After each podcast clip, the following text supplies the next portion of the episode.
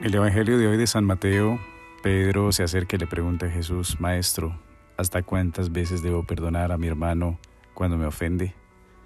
¿Hasta siete veces? Jesús le responde, Pedro, no te digo que hasta siete veces, sino hasta setenta veces siete. Pareciera que para Pedro perdonar hasta siete veces era algo muy razonable y tener una disponibilidad muy amplia al perdón. Mas en la respuesta de Jesucristo, hasta 70 veces 7, se rompen los límites del perdón, se amplía la vía de la misericordia a su total expresión. Qué bueno reflexionar hoy, pues que de eso se trata, de perdonar siempre, como el Padre perdona siempre.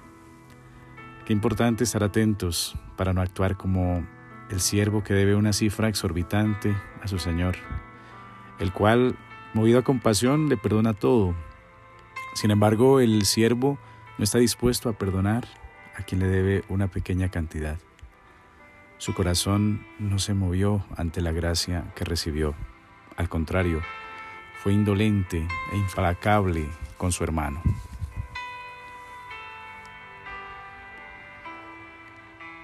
Hoy estamos llamados a actuar en consecuencia con la oración de cada día.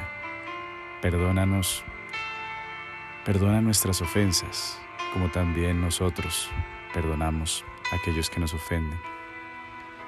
Perdonar es un signo de gratitud hacia aquel que nos ha perdonado todo.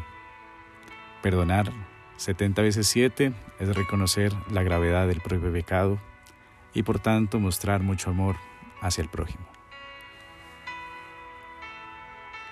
Recordar hoy el amor de Dios que nos ha reconciliado por medio de la sangre preciosa de su Hijo en el Espíritu Santo derramado para el perdón de los pecados y que nos abre el corazón hacia el perdón y el amor.